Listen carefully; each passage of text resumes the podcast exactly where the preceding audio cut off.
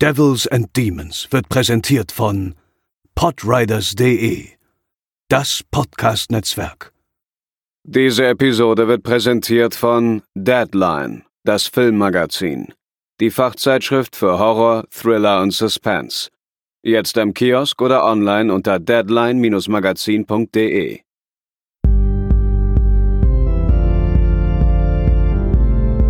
They're coming to get you, Barbara. For you. Moin Moin und herzlich willkommen zur 302. Das klingt so komisch, 302. Sagt man das so? Ja, ist richtig. Ja, ne? schon. 302. Episode von Devils and Demons. Das ist eine klassische Episode, denn neben mir ist Pascal noch da. Hallo. Und Pascal, ich weiß nicht, ob es dir auch so geht. Das ist zum ersten Mal in meinem Leben, dass ich das beobachte, dass Ende Oktober, Anfang November eine Marienkäfersaison ist. Und zwar bin ich seit, glaube ich, jetzt mittlerweile zwei Wochen täglich damit beschäftigt, Marienkäfer aus der Wohnung in die Natur zurückzutragen. Also die wollen das nicht, ne, weil die wollen lieber in der warmen Wohnung, glaube ich, sein. Deswegen kommen sie auch rein. Ähm, aber das äh, habe ich noch nie gehabt und ich habe schon mit anderen Leuten geredet und bei denen ist es genauso, dass die die ganze Zeit die Marienkäfer an den Fenstern, an den Balkontüren und so weit, weiter lungern, um irgendwie in die Wärme zu kommen. Und die wehren sich dann auch, die wollen nicht rausgetragen werden. Also die versuchen dann auch noch irgendwie äh, wieder zurückzufliegen quasi, sobald du sie nach draußen gebracht hast. Hast du das auch beobachtet? Aber weiß nicht, bei dir ist ja Erdgeschoss, obwohl da müssten ja, gut, warum sollten da keine Marienkäfer sein, ne? Genau, das macht keinen Unterschied. Ich weiß auch tatsächlich, dass immer mal über die letzten Jahre auch hier ähm, bei mir auf der Ecke ist, ich glaube, Marienkäferplagen sind ja immer so dann irgendwelchen ähm, Wetterphänomenen irgendwie zu schulden, wenn aus irgendwelchen Bio-Balance-Gründen dann auf einmal halt, die sich zu doll vermehrt haben und auf einmal sind die überall. Daran erinnere ich mich auf jeden Fall auch. Ähm, etwas, was ich jetzt dieses Jahr zum ersten Mal habe und was mir diesen Sommer schon äh, sehr, sehr viel erträglicher gemacht hat, ist, dass ich dieses Jahr im Frühling tatsächlich mal ähm, Insektenschutzgitter halt an ein, so an meine Fenster angebracht habe, dass ich halt theoretisch eine Fensterseite öffnen kann ohne und da eine mit. Und deswegen habe ich das dieses Jahr überhaupt nicht. Und ich äh, bin sehr, sehr großer Fan von diesen Insektengittern. Das ist fantastisch. Ja, das stimmt. Ich habe das früher in Berlin auch immer gehabt, weil da konnte man die nicht ähm, aus, äh, wie sagt man, aus, aus wohnungslogistischen Gründen nicht anbringen. Und ähm, deswegen hier in Hamburg äh, war ich echt froh, dass man, dass ich hier Fenster habe, wo man die anbringen kann. Das ist schon echt so, wenn du keine, wenn du irgendwie die ganze Zeit lüften kannst, ohne dass irgendwelche Ja. Mücken reinkommen, das ist echt ein, äh, wie sagt man, ein Ein Live. Segen. Ja, genau. Lifehack wäre jetzt zu viel, weil dafür ist es schon seit Jahrzehnten bewährt, glaube ich, draußen in der, in der Gesellschaft. Aber ja, das ist schon echt ähm, ganz angenehm. Deswegen weiß ich auch nicht, wo die Marienkäfer herkommen. Ich glaube, sie kommen tatsächlich durch die Balkontür immer. Ähm, aber es ist schon äh, faszinierend, ne? dass man, dass man bei Marienkäfern sofort das Bedürfnis hat, natürlich, also erstmal, ne, alle Tiere und Insekten und so weiter werden von uns natürlich heiß geliebt, aber ähm, bei Marienkäfern ist man sofort darauf aus, nee, die dürfen jetzt hier nicht zu Schaden kommen, die muss ich jetzt nach draußen tragen. Wenn es jetzt eine Mücke wäre, ne, die würde ich jetzt nicht nach draußen bringen, so in dem Sinne. Ja, Wir haben schon stimmt. cleveres Design, muss man schon sagen.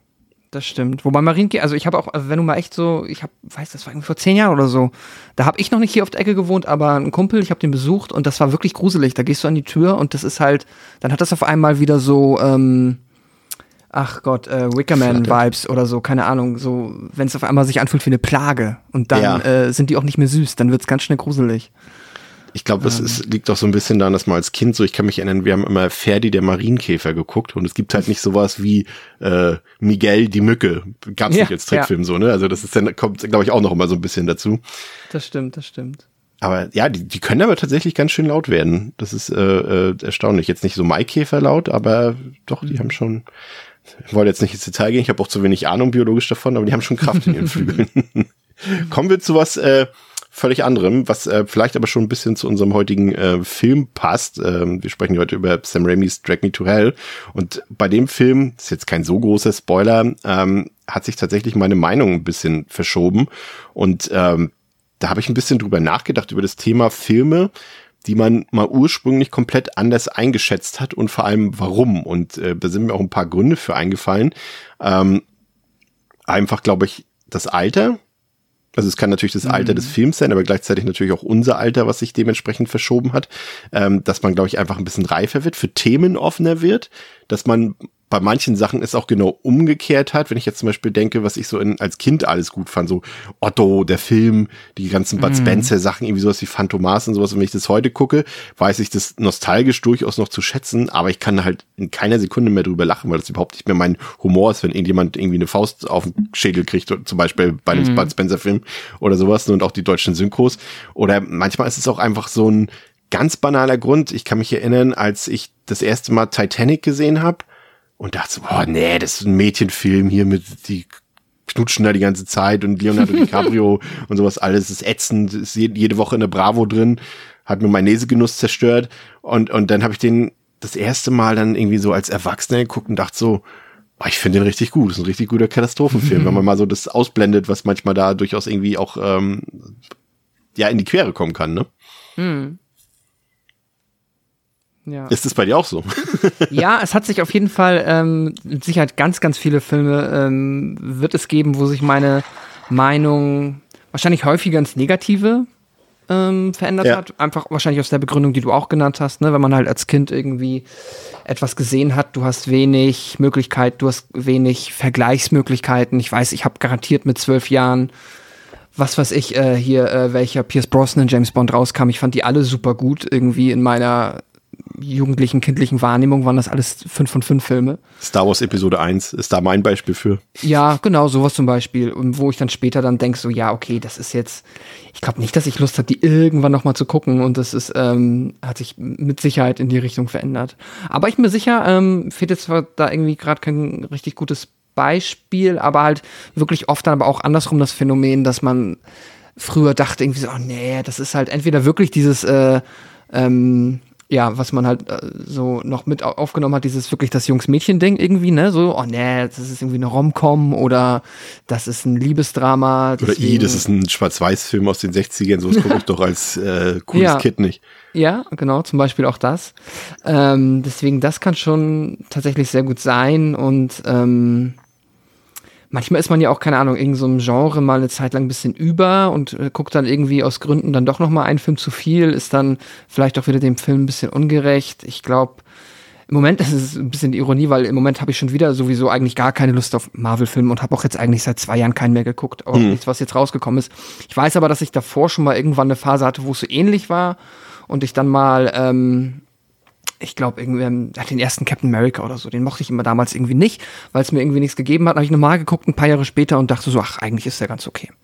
Tut eigentlich keinem weh. Ähm, und sowas habe ich öfter mal, dass man irgendwie den Film vielleicht zum ersten Mal entweder halt zu einer schlechten Zeit geguckt hat oder, naja, dass sich halt Befindlichkeiten ähm, einfach über, ja, im Laufe des Lebens verändern und man dann auch offener ist für andere Sachen und oder mehr ver besser daran ist, äh, zu vergleichen und dann zu sehen, okay, ja gut, der Film ist eigentlich nicht so gut, wie ich ihn damals in Erinnerung hatte. Ja. Und ich meine, mal gucken, wie wir dann unsere prominenten Beispiele, wie wir in, in zehn Jahren über den Netflix Texas Chainsaw denken oder über ich über den aktuellen Exorzisten. Ja, Aber wie ja. gesagt, manchmal kann es ja, ne, ich meine, ich habe auch wirklich Jahre gebraucht, um zum Beispiel die äh, unvergleichlichen, äh, meisterhaften Qualitäten eines Halloween 6 äh, zu schätzen zu wissen. Mm. Und äh, genauso war es, als ich äh, Kind war und der gefühlt, äh, wir waren jede Woche vielleicht, na, jede Woche ist Quatsch, aber vielleicht einmal alle zwei Wochen im Kino. Und immer wenn ich rausgekommen bin, egal ob das Wild Wild West war, ob das die Maske des Zorro war, ob das mm. Mal war, jedes Mal habe ich gesagt, das ist jetzt aber der beste Film, den ich je gesehen habe. So, ne? also es ist halt, wenn der Horizont sich irgendwann erweitert und so weiter ja. und so fort. Das äh, gibt viele Gründe. Äh, welche Gründe das bei Drag Me to Hell hat, das erklären wir euch ähm, dann natürlich noch innerhalb dieser Episode. Jetzt ist ja bald die Weihnachtszeit. Ich habe das Gefühl, irgendwie der Herbst ist wieder, naja, übersprungen haben wir ihn, glaube ich, nicht so ganz. Es ist jetzt, glaube ich, jetzt schon doch ein paar graue, verlaubte Tage haben wir jetzt doch äh, bekommen, auch wenn es irgendwie immer noch zu warm ist teilweise, finde ich. Ähm, aber wir sind bald ähm, in der Weihnachtszeit. Und bist du eigentlich ein Typ, der sich selbst oder andere oder von anderen ähm, ja, den Satz jetzt grammatikalisch zu Ende zu bringen, ist schwierig. Sag mal, Adventskalender gönnt. In welcher Form auch immer. Also dir wird gegönnt oder du gönnst anderen. Ähm, ist das ein Ding, was du nach der Kindheit noch beibehalten hast oder ist es für dich eher so, boah, nice to have oder? Hm. nice to have mit Tendenz zu, ich find's schon ganz cute, wenn ich hier irgendetwas hab, was ich dann im Dezember einmal irgendwie aufmachen kann, aber auch ehrlicherweise, ach, je nachdem auch wie so gerade die äh, eigene Lebenssituation ist, ähm, manchmal hole ich, sehe ich dann einfach irgendwo irgend, also wirklich halt so diesen Basic 3 Euro Adventskalender, weißt du, so mit diesen kleinen Schokotafeln drinne.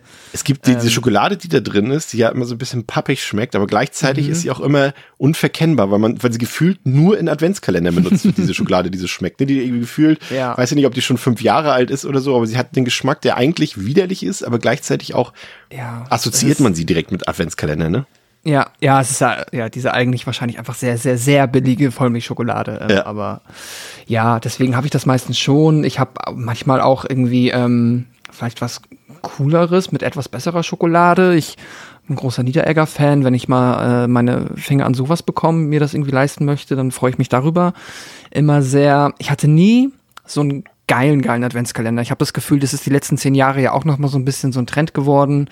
Ähm, dass du dir ja auch dann für die allermeisten Hobbys, die du hast, sei es ja. jetzt halt diese ultra teuren Lego Adventskalender oder Drei Kosmetik, ja, genau, Hörspiele, irgendwie. Kosmetik, was auch immer, ähm, da kann man ja wirklich, glaube ich, easy mittlere dreistellige Beträge ausgeben, um jemanden oder sich selbst eine Freude zu machen. Ähm, sowas hatte ich bisher nie. Ich habe, glaube ich, irgendwann einmal in meinem Leben für eine andere Person halt so einen dieser, ne, kennt man dann irgendwie 24 irgendwie Säckchen ja. voll machen, halt so als, äh, ja, irgendwie romantische Geste, dass es vielleicht einmal passiert, aber nee, sonst war meine Adventskalenderzeit immer unspektakulär. Ich weiß, in der Kindheit war das coolste der Überraschungsei-Adventskalender. Oh ja. Den hatte ich ein paar Mal.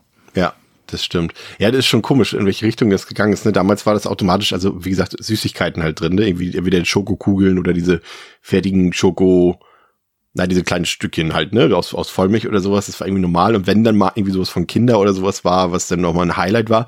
Aber es hat sich echt krass verschoben, dass das jetzt irgendwie auch so ein, da müsste, das muss ein Highlight-Kalender oder irgendwie sowas sein, ne, irgendwas Großes, irgendwie so, ne, ist, ist manchmal schon ein bisschen komisch. Ich habe auch irgendwie, es gibt, wie du schon gesagt hast, für jedes Hobby oder für jedes, äh, wie sagen wir, für jedes Unternehmen gefühlt irgendwie gibt's äh, so einen Adventskalender und ähm, die sind natürlich auch manchmal ist auch viel und sowas. Ich hatte jetzt auch zum Beispiel, letztes Jahr hatte ich, glaube ich, von, von einer Marke, die ähm, Sport Trading Cards herstellt, Adventskalender. Und die waren zum Beispiel ganz gut, weil da hat das Preis-Leistungs-Verhältnis gestimmt. Da hat man sich wirklich gefreut über das, was drin war.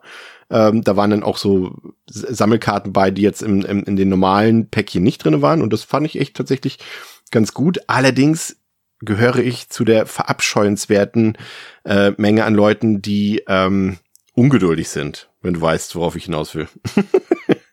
ja, aber da lüge ich gar nicht, wenn ich mir den. Das ist also ich weiß nicht, da bin ich jetzt mal gespannt, ob du da irgendwie noch so einen eigenen Ehrenkodex hast.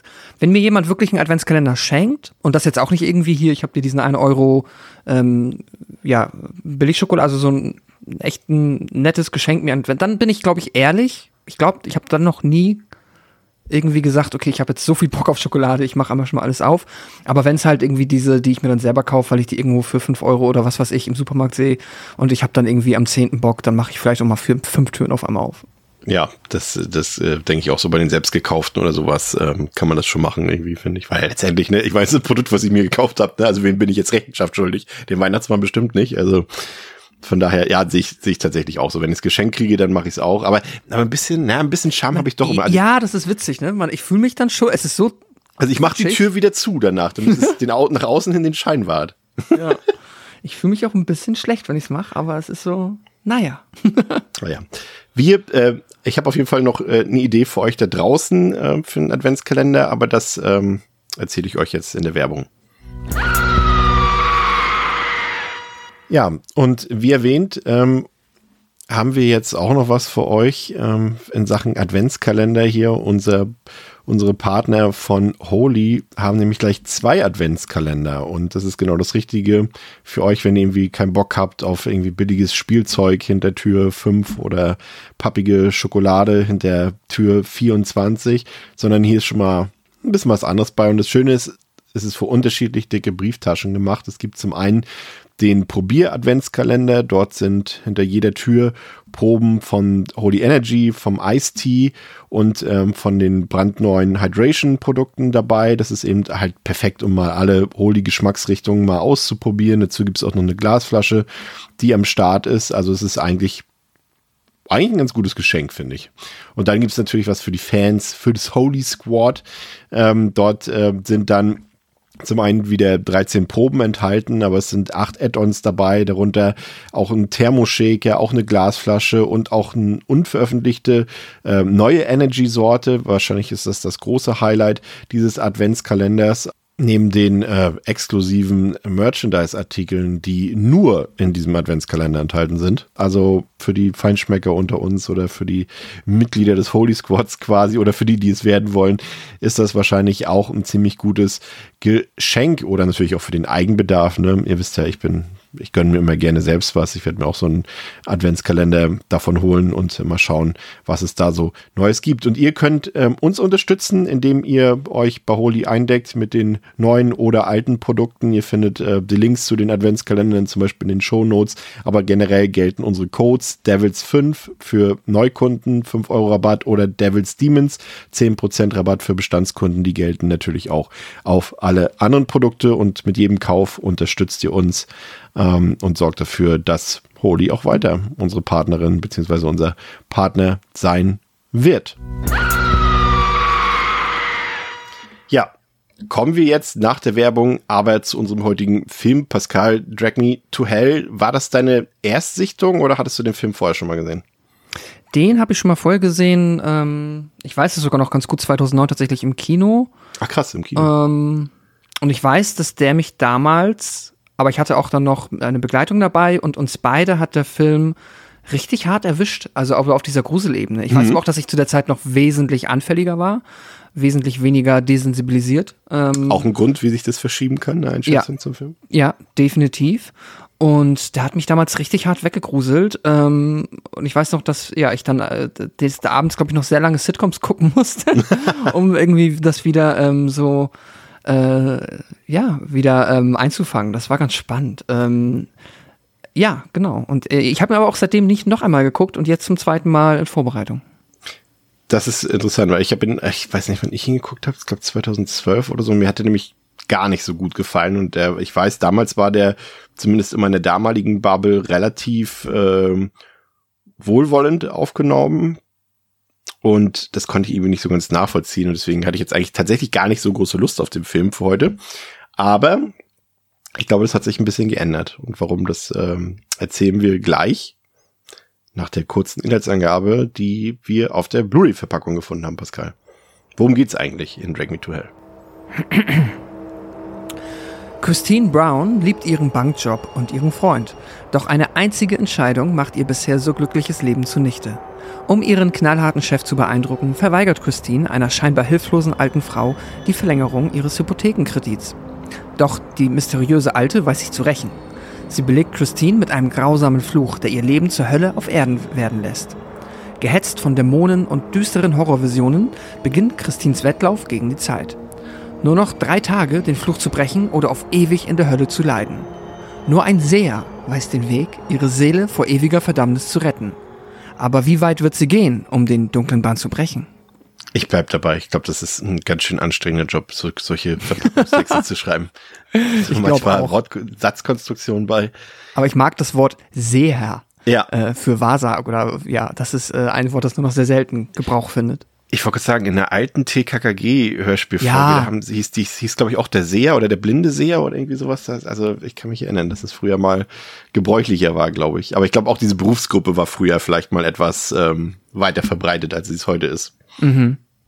Ja, zu den Fakten des Films. Der Film ähm, stammt von Universal Pictures, ist ein amerikanischer Film, hat auf Letterboxd eine Durchschnittswertung von 3,2 von 5 auf der IMDb eine 6,6 von 10, ist in den USA am 29. Mai 2009 in die Kinos gekommen, in Deutschland am 11. Juni 2009, hat 30 Millionen Dollar gekostet und hat damit weltweit 90 Millionen Dollar eingespielt.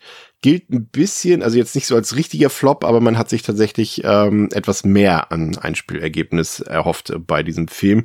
Allerdings war die Konkurrenz an den Kinokassen, glaube ich, damals auch äh, ja unerwartet äh, groß, denn ähm, da hat sich einer deiner Lieblingsfilme, Pascal, nämlich äh, The Hangover, als absoluter äh, ja, wie sagt man, Überraschungshit entwickelt und hm. dazu lief auch noch äh, von Pixar der der Film oben in den Kinos. Also ich glaube, da war auch für so einen Horrorfilm, glaube ich, gar nicht so viel mehr drin zu der Zeit. Wenn ihr den sehen wollt, könnt ihr den zum Beispiel auf Blu-ray kaufen für einen Zehner. Ihr könnt ihn bei Prime Video digital kaufen für 4,98 Euro. In dem ähm, Streaming-Angebot ist der Film allerdings gerade nicht enthalten, also in einem Abo. Der Film läuft 99 Minuten, hat aber trotzdem zwei verschiedene Schnittfassungen, die beide 99 Minuten gehen. Und zwar die Kinofassung und die Unrated-Fassung. Letztere, das ist auch die gebräuchliche, also braucht ihr keine Angst haben, wenn ihr den auf Blu-ray kauft, dann habt ihr automatisch da auch schon die Unrated-Fassung mit drauf. Die ist auf jeden Fall auch zu bevorzugen, weil sie, auch wenn es sich nur um ein paar Sekundenbruchteile handelt, etwas blutiger und etwas härter ist, sage ich mal.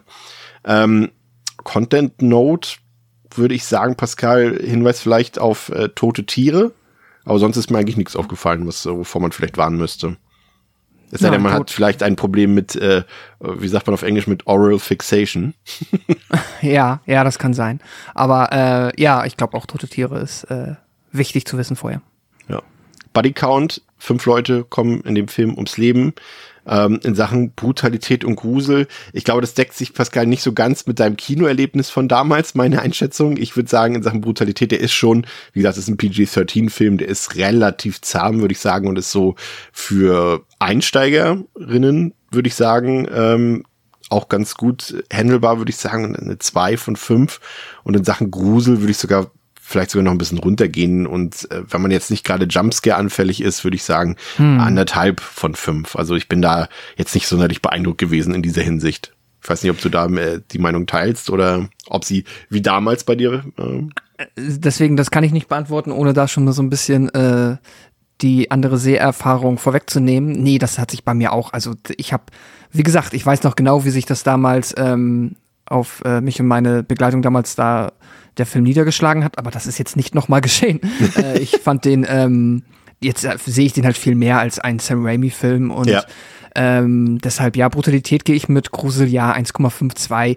Ich muss sagen, ich finde, aber da kommen wir gleich drauf, halt schon nochmal so ähm, grundsätzlich die Performance äh, der, wurde ja auch schon in der Inhaltsangabe erwähnt, der alten Dame, finde ich immer noch stark. Mhm. Da würde ich dann auch am ehesten wahrscheinlich so ein bisschen den Grusel rausziehen und vielleicht so ein bisschen dann noch den existenziellen Horror, den unsere Hauptfigur halt erlebt, weil das ist ja schon alles ziemlich bescheiden, was sie dadurch leben muss. Aber davon ab bin ich dabei. Vielleicht noch, man kann sonst sagen, vielleicht so dieser Sam Raimi-Ekel ist noch ein bisschen ja. so dieser Evil Dead-Ekel.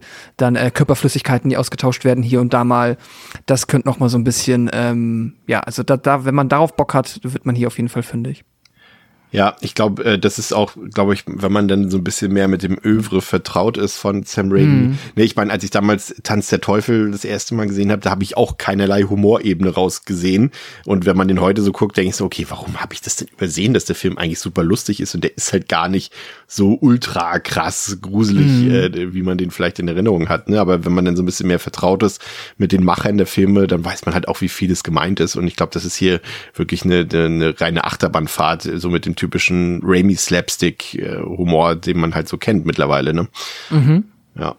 Äh, deshalb auch die Empfehlung ähm, dieses Films für Fans von Evil Dead 2 und gleichzeitig auch äh, für die Freunde des äh, gepflegten Smile Jumpscares. Äh, die dürften auch mit diesem Film ihre wahre Freude haben, wenn da irgendwie alle zwei Sekunden irgendwie ein lautes Geräusch kommt oder irgendeine Fratze auftaucht. Wir haben schon gesagt, der Film stammt von Sam Raimi, der ist hier nach seinen Ausflügen ähm, ins Superhelden-Genre. Hat ja damals die ersten drei Spider-Man-Filme gedreht mit äh, Tobey Maguire. Ist er hier zurück zu seinen Wurzeln gegangen und hat ähm, ein, quasi ein Skript verfilmt, das er damals eigentlich ähm, schon nach Army of Darkness geschrieben hatte und verfilmen wollte, aber es hat dann eben dann doch noch ähm, eine ganze Weile gedauert, bis es dann dazu kam. Im Cast haben wir ja ein Gesicht, äh, bei dem es mich ein bisschen wundert, dass sie nicht berühmter geworden ist, was natürlich auch ein bisschen ihre eigene, in Anführungszeichen, Schuld ist, nämlich Alison Lowman. Ähm, die hatte nämlich ähm, nach 2009, also quasi direkt nach Drag Me to Hell, ihre Karriere beendet, um einfach Mutter zu werden. ähm, was sie auch bis heute geblieben ist, logischerweise, aber sie hat halt auch diese Rolle angenommen und ähm, ist dann nicht mehr ins Schauspielfach zurückgekehrt, außer wenn irgendwie ihr Mann ein Drehbuch geschrieben hat. Also das ist Mark äh, Neville den kennt ihr vielleicht, der ist der Scriptwriter von Gamer, von Crank und Pathology gewesen. Ähm, wenn der mal irgendwie einen Film geschrieben hat, dann taucht sie vielleicht mal mit einem kleinen Cameo-Auftritt auf, aber sie nimmt generell keine Neben- oder Hauptrollen mehr an. Ähm, Justin Long, ähm, den kennen wir ja hier auch aus dem, nee, den kennen wir gar nicht hier aus dem Podcast, fällt mir ein, weil die Horrorrolle, für die er äh, berühmt geworden ist, äh, die haben wir hier gar nicht besprochen, werden wir hier auch gar nicht besprechen. Ähm, aber es ist um, natürlich trotzdem, glaube ich, auch für Leute in unserem Alter, Pascal, ein sehr bekanntes Gesicht. Und ich mhm. habe immer das Gefühl, es gibt die Fraktion der Leute, die Justin Long mögen, aber es gibt auch eine ganz knallharte und große Hater-Fraktion. Wie sieht's bei dir aus? Ich finde ihn eigentlich. Mh, hm, ich finde, er ist ziemlich gut da drin, halt Figuren zu spielen, die man nicht mag. Ähm, Hattest du Barbarian gesehen? Ich habe Barbarian gesehen, ja. Ja, okay. Ähm, und das ist ja halt, ne? So, oh, das ja. Äh, ist ja dann on the nose, also doch nicht sehr subtil, dass er da einen Antisympathen spielt. Ähm, und ich habe ihn jetzt hier gesehen und dachte so, ah fuck, ich weiß nicht, ob ich, also weil ich weiß, 2009 wusste ich nicht wirklich, wer das ist. Da war das ja. halt für mich ein Schauspieler, whatever. Jetzt dachte ich mir, ah, stimmt ja, Justin Long. Bin mir unsicher, ob mir das gut gefallen wird. Ähm, und fand ihn jetzt aber hier in seiner Rolle, aber auf die Figurenzeichnung gehen wir noch ein, aber ja. grundsätzlich hat er mir hier Spaß gemacht. Und auch in Barbarian, obwohl, also das ist, müssen wir nicht ins Detail gehen, dass es ihn da in seinem Part gibt, fand ich so, hm, aber was er da gemacht hat, fand ich dann wieder eigentlich okay. Wollte ich gerade sagen, das ist dann wieder so dieses, ne, es gibt ja die Leute, die das überhaupt nicht trennen können, die denken, wenn jemand also die mögen jemanden als schauspielende Person nicht, weil die Rolle unsympathisch ist oder die Rollen unsympathisch sind. Ne? Das ist ja, äh, ich glaube, mm. das mhm. beste Beispiel ist immer dieses, äh, dieses, dieses deutsche Phänomen mit äh, Wolfgang Barrow und Joe Gerner in GZSZ, ne? dass die Leute ihn auf der Straße ansprechen und sagen, wie können sie nur so unverschämt sein? Was sind sie denn für ein Arsch, obwohl es halt seine Schauspielrolle ist. Ne? Das ist halt irgendwie dann, wenn das so ein bisschen verschwimmt, das Ganze. Ähm, Ansonsten ein kleiner Tipp von mir. Äh, Justin Long hat auch einen Podcast, der heißt äh, Life is Short, der durchaus hörenswert ist. Und 2022 hat er nämlich äh, mit Alison Lohman eine Folge aufgenommen und da geht's auch ein bisschen um Drag Me to Hell. Also da könnt ihr auf jeden Fall mal reinhören. Aber ich würde sagen, Pascal, wir gehen jetzt mal ein bisschen ins Detail mhm. des Films und schauen uns mal an, was in der ersten Filmhälfte passiert. Im Pasadena des Jahres 1969 bittet ein hispanisches Ehepaar das junge Medium Sean Sendina um Hilfe, da ihr Sohn Juan krank ist und böse Stimmen hört. Nachdem er eine silberne Halskette aus dem Wagen einer Roma-Gruppe gestohlen hat, obwohl er sie zurückgeben wollte. Sendina bereitet eine Seance vor, aber eine unsichtbare Macht greift sie an und zieht Juan in die Hölle. Sendina schwört, den Dämon eines Tages wieder zu bekämpfen. Im heutigen Los Angeles bewirbt sich die Bankangestellte Christine Brown zusammen mit ihrem Kollegen Stu Rubin um eine Beförderung zur stellvertretenden Filialleitung. Ihr Chef Jim Jacks rät ihr, harte Entscheidungen zu treffen. Silvia Garnusch, eine ältere und ungepflegte europäische Roma-Frau, bittet um eine dritte Verlängerung ihrer Hypothek. Nachdem Christine ihren Antrag abgelehnt hat, weint Garnusch und fleht darum, dass ihr Haus nicht beschlagnahmt wird. Als das Sicherheitspersonal eintrifft, verlässt sie das Haus und wirft Christine wütend vor, sie zu beschämen. Auf dem Parkplatz lauert Ganush Christine auf und greift sie gewaltsam an. Nach einem langen Kampf reißt Ganush einen Knopf von Christines Mantel ab und verflucht ihn. Später besuchen Christine und ihr Freund Clay Dalton den Hellseher Ramyas, der Christine erzählt, dass ein dunkler Geist sie heimsuchen wird. Zu Hause beginnt das Wesen, Christine gewaltsam anzugreifen. Bei der Arbeit halluziniert sie von Ganush, blutet stark aus der Nase und spuckt Blut auf ihren Boss. Als Christine geht, stiehlt Stu eine wichtige Akte von ihrem Schreibtisch. Christine geht zu Ganush, um sie, zu, um sie um Verzeihung zu bitten, erfährt aber, dass diese vor kurzem verstorben ist. Nachdem sie bei der Beerdigung eine Szene verursacht hat, warnt ein Familienmitglied von Ganush sie, dass sie alles verdient, was ihr bevorsteht. Christine kehrt zu Ramias zurück, der ihr erklärt, dass ein mächtiger Dämon, die Lamia, sie drei Tage lang quälen wird, solange sie den verfluchten Knopf besitzt, bevor Lamia sie in die Hölle verschleppt. Er schlägt vor, dass ein Opfer ihn besänftigen könnte. Christine opfert widerwillig ihr Kätzchen, bevor sie sich mit Clays Eltern zum Abendessen trifft, bei dem sie erneut von grotesken Halluzinationen gequält wird. Ja, ich finde, eigentlich merkt man ab der ersten Sekunde, und das habe ich damals eben noch nicht so gesehen, ähm, merkt man halt ab der ersten Sekunde, dass Sam Raimi hier eigentlich äh, den Einfluss seiner eigenen Vita irgendwie an allen Ecken und Enden spüren lässt. Ne? So schon am Anfang, als der Juan dort in die Hölle hinuntergezogen wird. Ich habe sofort dieses diese Evil Dead 2 und Army of Darkness Vibes gehabt und äh, die ziehen sich halt irgendwie auch komplett durch den ganzen Film. Also thematisch hat er sich äh, wohl angeblich von Jacques Tourneurs äh, Curse of the Demon anstecken lassen, aber ich finde gerade audiovisuell und die Art, wie dieser Film seine Dynamik findet, es ist halt komplett Sam Raimi, so wie er lebt und lebt. Ne? Es ist eigentlich wie ein Best-of fast. Mhm. Äh, ja, definitiv. Ich äh, war auch wirklich ähm, noch einmal überrascht, wie deutlich es ist. Also äh, noch irgendwie viel mehr als irgendwie ja in den Spider-Man-Filmen ähm, einfach so sehr ähm, ja äh, Raimi und das ist halt einfach cool, wenn es halt auch jetzt ja im Horrorbereich zum ersten Mal so ein etwas ähm, alltäglichere oder generell alltäglichere Settings ähm, hier Platz gefunden haben und dann da einmal quasi so ein bisschen die Raimi-Formel drauf zu sehen, hat auch, äh, hat mir zumindest sehr viel Spaß gemacht. Ja, finde ich auch. Und das, das Gute ist, und das ist ja wieder das, woran so ein Film bei mir scheitern könnte, ist halt, wenn er so eine gewisse Grenze zur Albernheit überschreitet. Und ich finde, er schafft es exakt diese Grenze nicht zu überschreiten. Ne? Also das, du hast schon Momente bei, die auch wieder diesen typischen, ähm, diese typische Slapstick-Komponente bei ihm haben, die mir auch damals nicht gefallen haben, das weiß ich, aber hier fand ich sie tatsächlich irgendwie angenehm, weil sie wirklich auch das Tempo so richtig hochgehalten haben, weil irgendwie dieses Tempo, was der Film, also das Pacing generell ist halt sehr, sag mal, ähm, ja, ist schon sehr zügig erzählt, der Film in, mhm. in, sich. Und auch die einzelnen Szenen haben ein sehr hohes Tempo bei dem, was dort passiert. Und da gehört das dann irgendwie schon dazu. Und das hat für mich dann irgendwie auch funktioniert, ne? Weil, wie gesagt, der nimmt sich nicht ernst. Das ist auch alles irgendwie drüber, ne? Wenn, angefangen mhm. bei der, bei der alten Frau, die du ja vorhin schon gelobt hast, zumindest ihre Performance, ähm, bis zu bis zum Verhalten von manchen Figuren so ne auch der der Chef zum Beispiel von ihr und so. Sachen das ist alles komplett überzeichnet aber noch so dass es dass man, dass es nicht lächerlich ist, ne? Ja, genau. Also es ist noch nicht irgendwie The Office da in der Bank, aber es ist halt schon, ja, wie du sagst, ähm, da bekommt dann, wir sind ja eigentlich nur drei Figuren, die in dieser Bank irgendwie eine Relevanz haben, außer halt Ganoush noch halt als Kundin. Ähm, und die bekommen dann halt ihre, äh, ja, sehr schnell und simpel nachzuvollziehenden Motivationen. Ähm, aber das hat für mich auch funktioniert, weil ich finde schon noch, dass der Film dann irgendwie auch in den richtigen Momenten ähm, halt, ja, geerdet genug ist, als dass bei mir dann emotionaler Impact auf jeden Fall einsetzt. Also ich bin dann schon dabei und ich, äh, wenn es dann halt diesen Hauptkonflikt gibt, von dem alles ausgeht, sprich dann ähm, sie äh, Christine die Entscheidung treffen muss, ob sie jetzt der Dame hilft oder zu ihrem Gunsten halt quasi ihr die Verlängerung des oder Erweiterung des Kredits verweigert. Das äh, geht mir auf der einen Seite, ich empfinde in dem Moment Empathie für unsere Hauptfigur und ich empfinde Empathie für ähm, die alte Dame. Ja. Und das ist für mich, glaube ich, das Wichtigste, was äh, für diesen Film halt irgendwie so als Grundlage zu funktionieren hat, weil das ist halt der Hauptkonflikt. Wenn du den nicht fühlst, dann äh, kann dir, glaube ich, der Rest wahrscheinlich egal sein.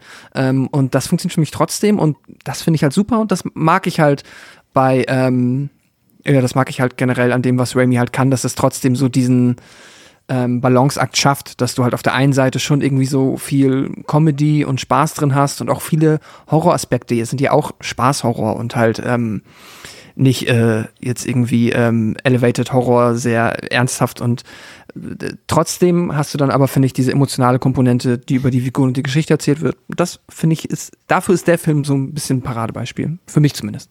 Wait for it. Du wirst gespannt sein, wenn ich dir die, die vermeintliche Elevated Story erzähle, die in diesem Film steckt. Mhm. Dazu kommen wir gleich noch. Aber du hast einen guten Punkt getroffen äh, bei der Figur von Christine und der Sympathie, die man sowohl mit ihr mitentwickelt, als auch natürlich mit der Situation von der Sylvia Ganoush.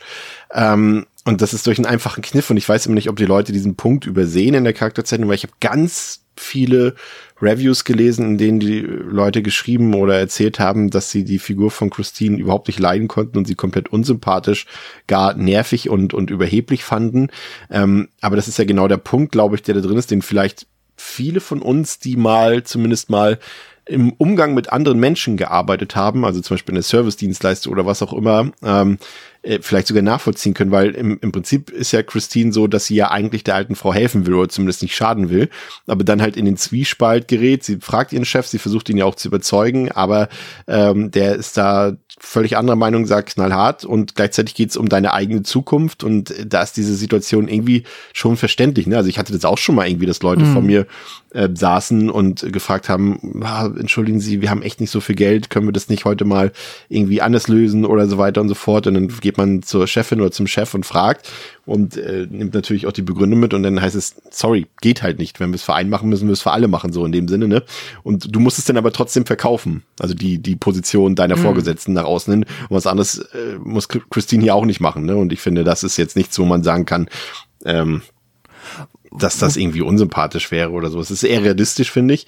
Auch man kann natürlich immer sagen, sie hätte jetzt auch aus freien Stücken sagen können, wir machen das jetzt so, ne? Aber es ist halt Quatsch. Das ist halt nicht in, in 95 Prozent aller Fälle oder 99 Prozent aller Fälle mhm. bildet das nicht die Realität ab.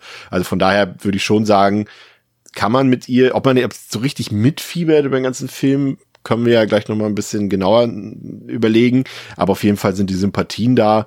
Äh, sie ist halt eine junge, ambitionierte Frau. Man merkt, glaube ich, auch, dass sie in der Vergangenheit nicht wusste oder nicht ahnte, dass sie überhaupt mal in die Position kommt, dass sie mal eine Karriereleiter erklimmen kann. Das wird, glaube ich, irgendwie immer wieder durch so kleine Sachen im Film erzählt, dass sie ne, eigentlich eine Person ist, die aus einfachem Haus kommt, glaube ich, und ähm, auch vielleicht gar nicht diese Ambitionen früher hatte und das sich erst so im Laufe der Zeit entwickelt hat. Ähm, mhm. Das merkt man auch so, ne, wenn die, die Eltern von, von ihrem Freund ähm, Clay, heißt er, glaube ich, ne? Was ja. Clay? Ja. Ähm, wie sie über seine Freundin reden und so weiter, da wird das so ein bisschen bewusst. Also ähm, sehe jetzt eigentlich keinen Grund, warum man sie. Also man muss sie jetzt nicht super sympathisch finden, aber unsympathisch würde ich jetzt nicht mitgeben, Pascal. Hm. Nee, würde ich auch nicht. Ähm, ich finde sie sogar eigentlich netto am Ende des Tages ziemlich cool. Einfach ja. nur, aber ähm, es ist halt, so wie ich es jetzt auch schon verstanden habe, ist es ja genau das, was du eben meintest dann. Sie geht zu ihrem Chef und sagt so, ah, wäre wär schon gut, wenn wir ihr helfen. Und dann hält er ihr so diese Karotte hin, weil es geht ja so sehr darum, ob sie oder halt der genau. Arschlochkollege die Beförderung bekommt. Und dann sagt er das noch so, ne, das ist eine schwere Entscheidung.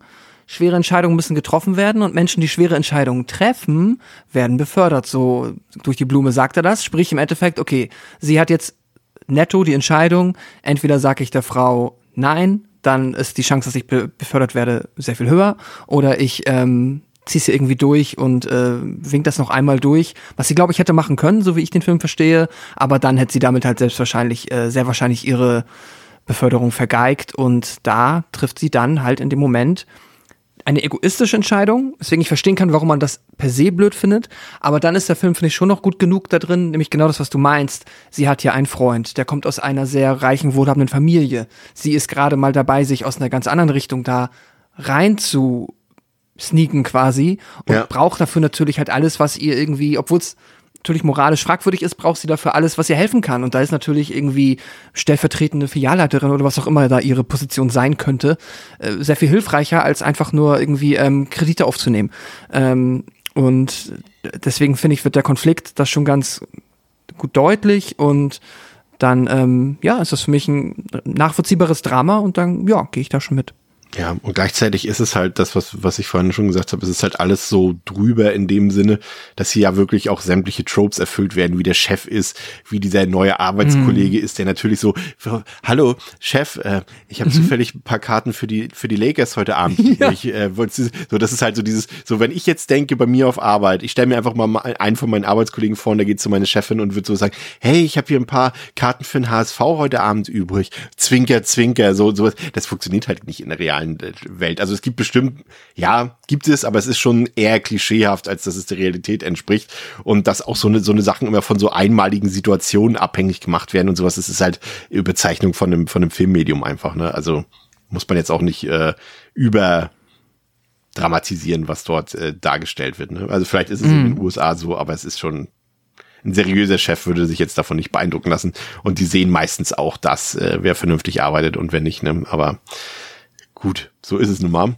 Ähm, was interessant ist an dem Film, ist doch, also ich, äh, deswegen äh, kommen wir mal vielleicht zu dieser Elevated-Geschichte, die ich tatsächlich sehr interessant finde an dem Film, die ich jetzt so nicht zu 100 Prozent rausgelesen oder rausgesehen habe. Aber die einzelnen Punkte, die mir dann später in der, in der Retrospektive vor Augen geführt wurden, die konnte ich dann doch irgendwie nachvollziehen. Also es gibt zwei ähm, Möglichkeiten Interpretation. Die eine hat Sam Raimi auch direkt weggewischt. Da ging es wohl darum, ne, die Situation der alten Frau. Werden wir sehen, der Film spielt 2009 oder wurde 2009 veröffentlicht. Ende der 2000er hatten wir eine große weltweite Wirtschaftskrise und er wurde halt darauf angesprochen, ob das vielleicht äh, darauf eine Anspielung war. Ne? Die Leute verlieren ihre Häuser und so weiter. Wissen wir alle damals, diese Krisen, Lehman Brothers, whatever und so weiter. Und hat er eben auch gesagt, nee, Leute, ich wollte einfach eine Geschichte von der Person erzählen, die eigentlich eine gute Person ist, die aber eine sündige Entscheidung aus Habgier oder aus Gier äh, treffen muss für ihren eigenen Vorteil und dafür dann sozusagen äh, den Preis bezahlen muss. So ähm, sage ich auch, hätte ich auch gesagt, dafür ist das Thema mit wird es einfach zu wenig angesprochen im Film, als dass ich das da hätte rauslesen können. Aber wenn man jetzt mal so ein bisschen ähm, in eine andere Richtung geht und wir haben ja festgestellt, ich habe es vorhin schon mal angedeutet, der Film hat eine gewisse Fixierung auf Orales. Man könnte schon fast meinen, hier wird ein kleiner Fetisch ausgelebt in dem Film, weil es wirklich permanent irgendjemand was in, in, in den Mund gestochen bekommt, etwas kommt aus dem Mund raus, es irgendwelche hm. Flüssigkeiten kommen aus dem Mund raus, irgendjemand, ne, es passiert die ganze Zeit, irgendwas wird in Münder geschossen oder etwas kommt aus dem Mund geschossen raus und das ist auch durchaus ja so ein bisschen der Ekelfaktor des Films. Ähm, und es gibt tatsächlich in, in Fanforen und aber auch in wissenschaftlichen Texten, ähm, die sich mit dem Film auseinandersetzen, eine Begründung dafür, dass nämlich diese Oral Fixation im Film äh, eine Anspielung auf eine eventuelle Essstörung Christines sein könnte.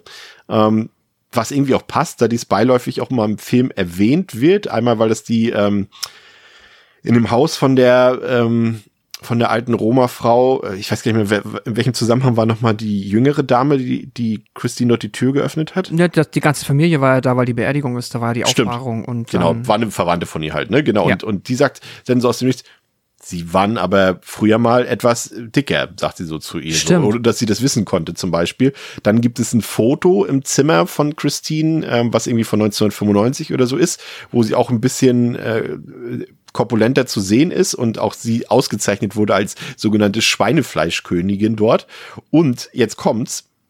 Dazu muss man natürlich die Symptome einer, einer äh, dieser Bulimie Gattung, ich glaube äh, Bulimie nervosa heißt die, muss man natürlich kennen, um das irgendwie rauslesen zu können. Aber tatsächlich sind Nasenbluten, Erbrechen, eine Geschmacksverzerrung, die sie ja auch im Film hat, äh, und eine Magenverstimmung und so weiter, das sind alles Symptome dieser Bulimie nervosa zum Beispiel.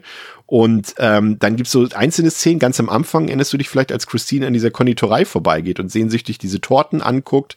Mhm. Ähm, das sind alles so kleine Sachen drin und die alte Frau Garnusch, die hat das, was entsteht, wenn man die Symptome nicht bekämpft im hohen Alter, nämlich unreine Haut, krankes Haar, vergilbte Fingernägel, das sind alles quasi ähm, ja, so hm. entwickelt sich sozusagen diese, diese, diese Bulimie dann irgendwann, wenn man nichts äh, dagegen tut. Und sie könnte zum Beispiel ihr persönliches Future Me darstellen, also von Christine. Und auch die Sachen, äh, du erinnerst dich bei dem Essen mit der Familie von Clay, als der Kuchen ja. dort äh, mit Christine redet und, und so eklig wird auf einmal, ne, da Blut und Eiter rauskommt, sie ihn aber trotz des Ekels isst und so weiter und dann auch fast daran erstickt. Das ist ja auch ein, ein Symptom hm. davon, äh, wenn man äh, daran erkrankt ist.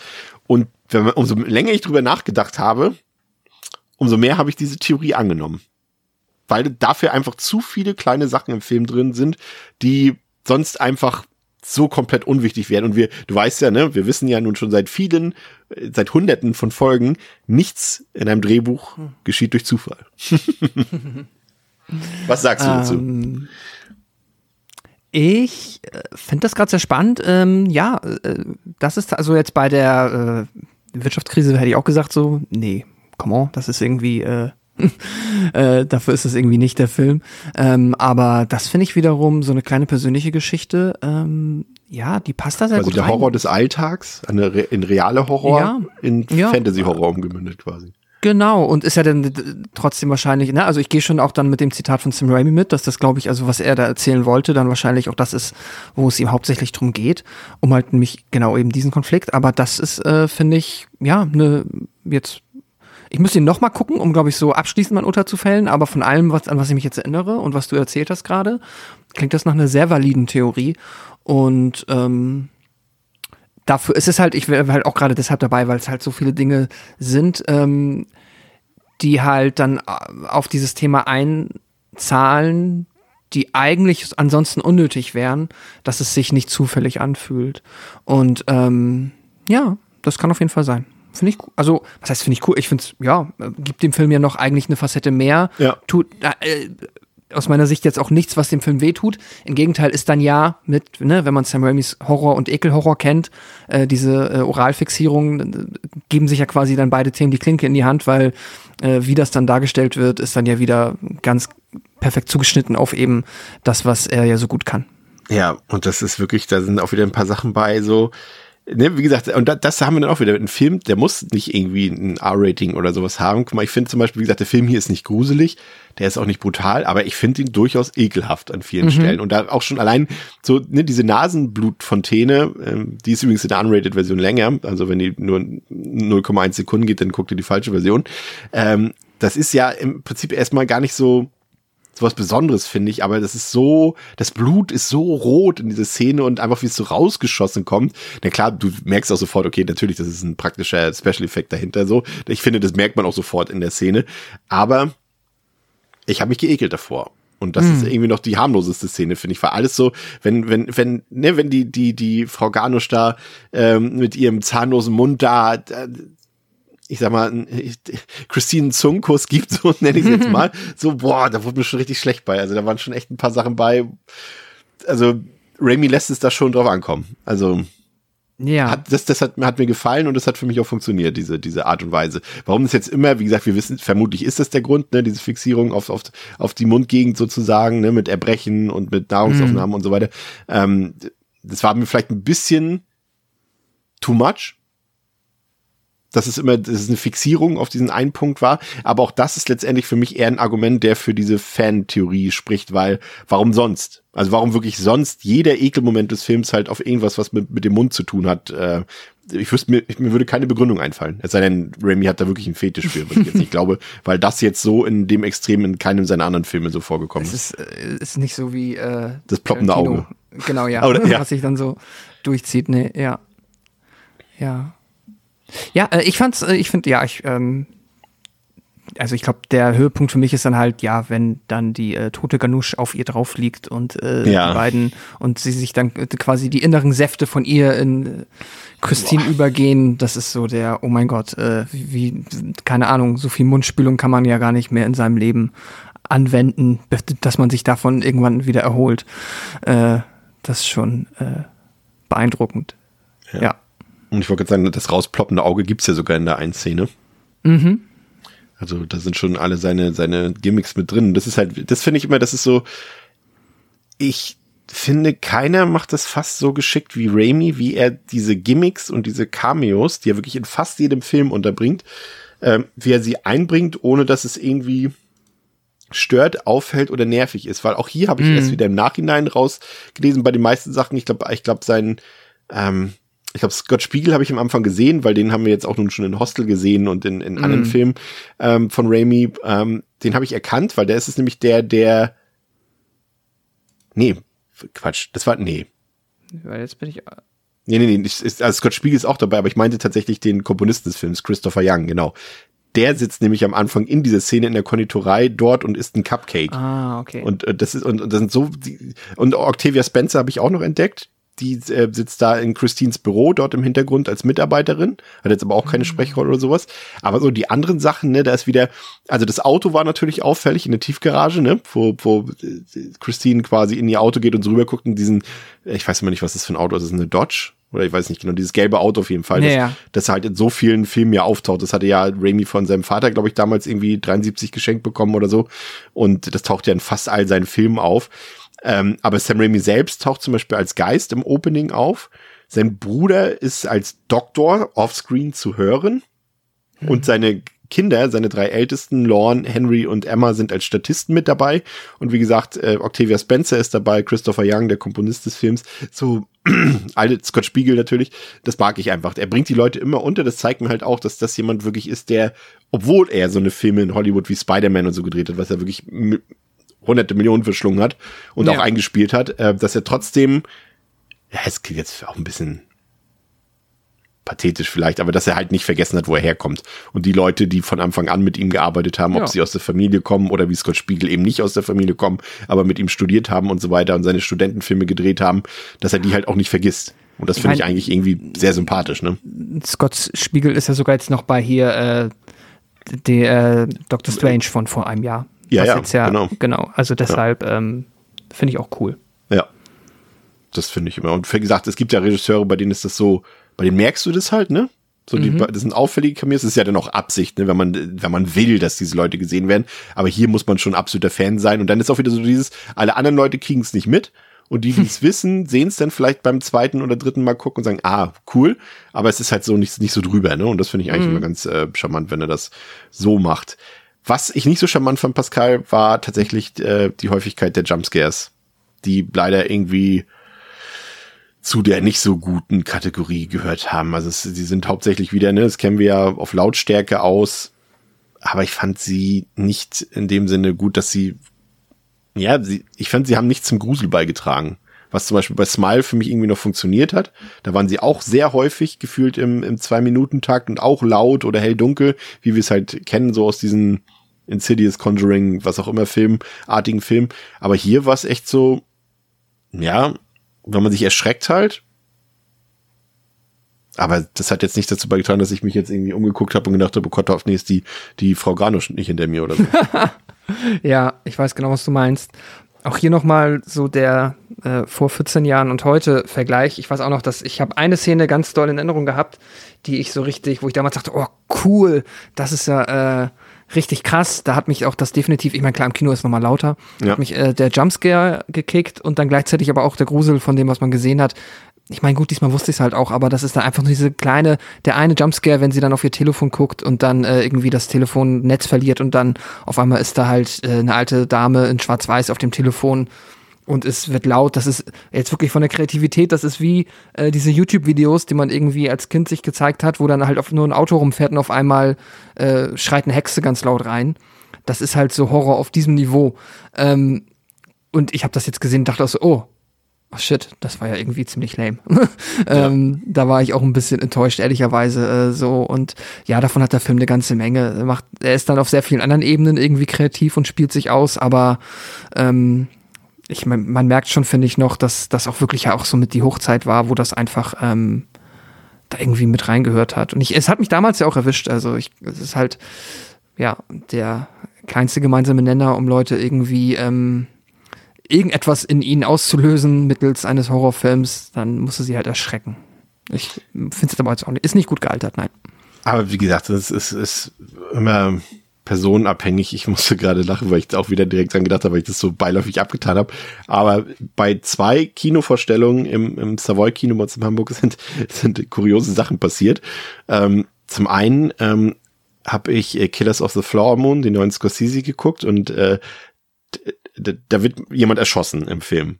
Aber es ist so, dass das diese Person diese Waffe auch schon zwei Minuten gefühlt davor in der Hand hält und es auch sehr realistisch vom Storyablauf her ist oder wahrscheinlich ist, dass diese Waffe gleich benutzt wird.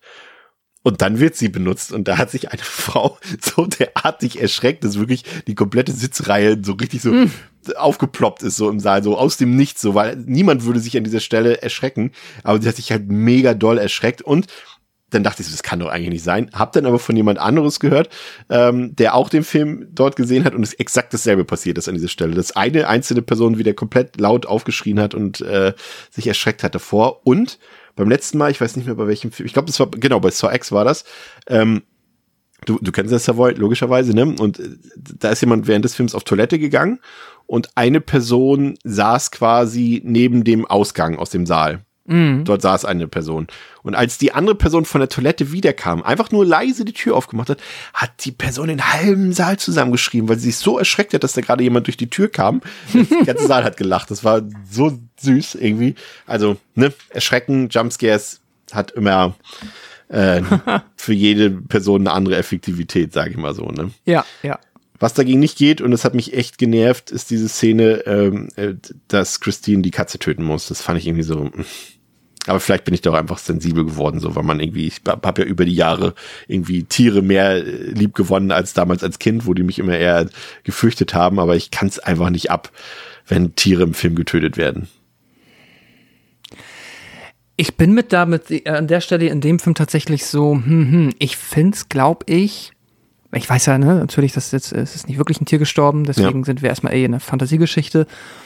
Und innerhalb der Geschichte, die der Film mir erzählt, sie muss quasi ein Opfer bringen, ein lebendes Opfer. Natürlich nimmst du äh, nicht Clay. als erstes einen Ach so, Menschen. okay. Ach so. ähm, Also die Justin Long-Hater würden sagen, nimm Clay. ja, okay.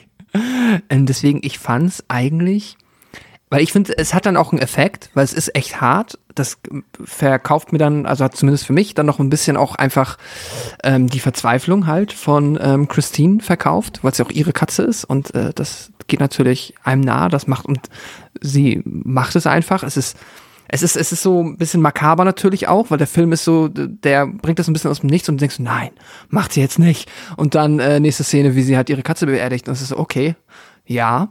Ähm, ist so ein gewisser makaberer schwarzer Humor, wo ich vollkommen nachvollziehen kann, wenn man sagt so, nee, das mir irgendwie, finde ich blöd, finde ich ähm, doof komplett, äh, deswegen auch finde ich sehr berechtigte äh, Content-Warnung an der Stelle. Aber für mich hat es funktioniert, weil ich denke mir so, oh fuck ja, Etty ist jetzt halt, äh, hat mir das nur noch mehr verkauft, wie verzweifelt sie ist. Und es ist ja nicht so, dass sie dann später nicht auch noch versucht, äh, quasi ihr Schicksal ähm, andere Menschen, die es vermeintlich auch vielleicht verdient haben, anzudrehen. Deswegen ähm, fand ich eine nachvollziehbare Eskalationskette. Kann aber, wie gesagt, vollkommen verstehen, wenn man sagt, nee, ist, äh, will ich nicht sehen.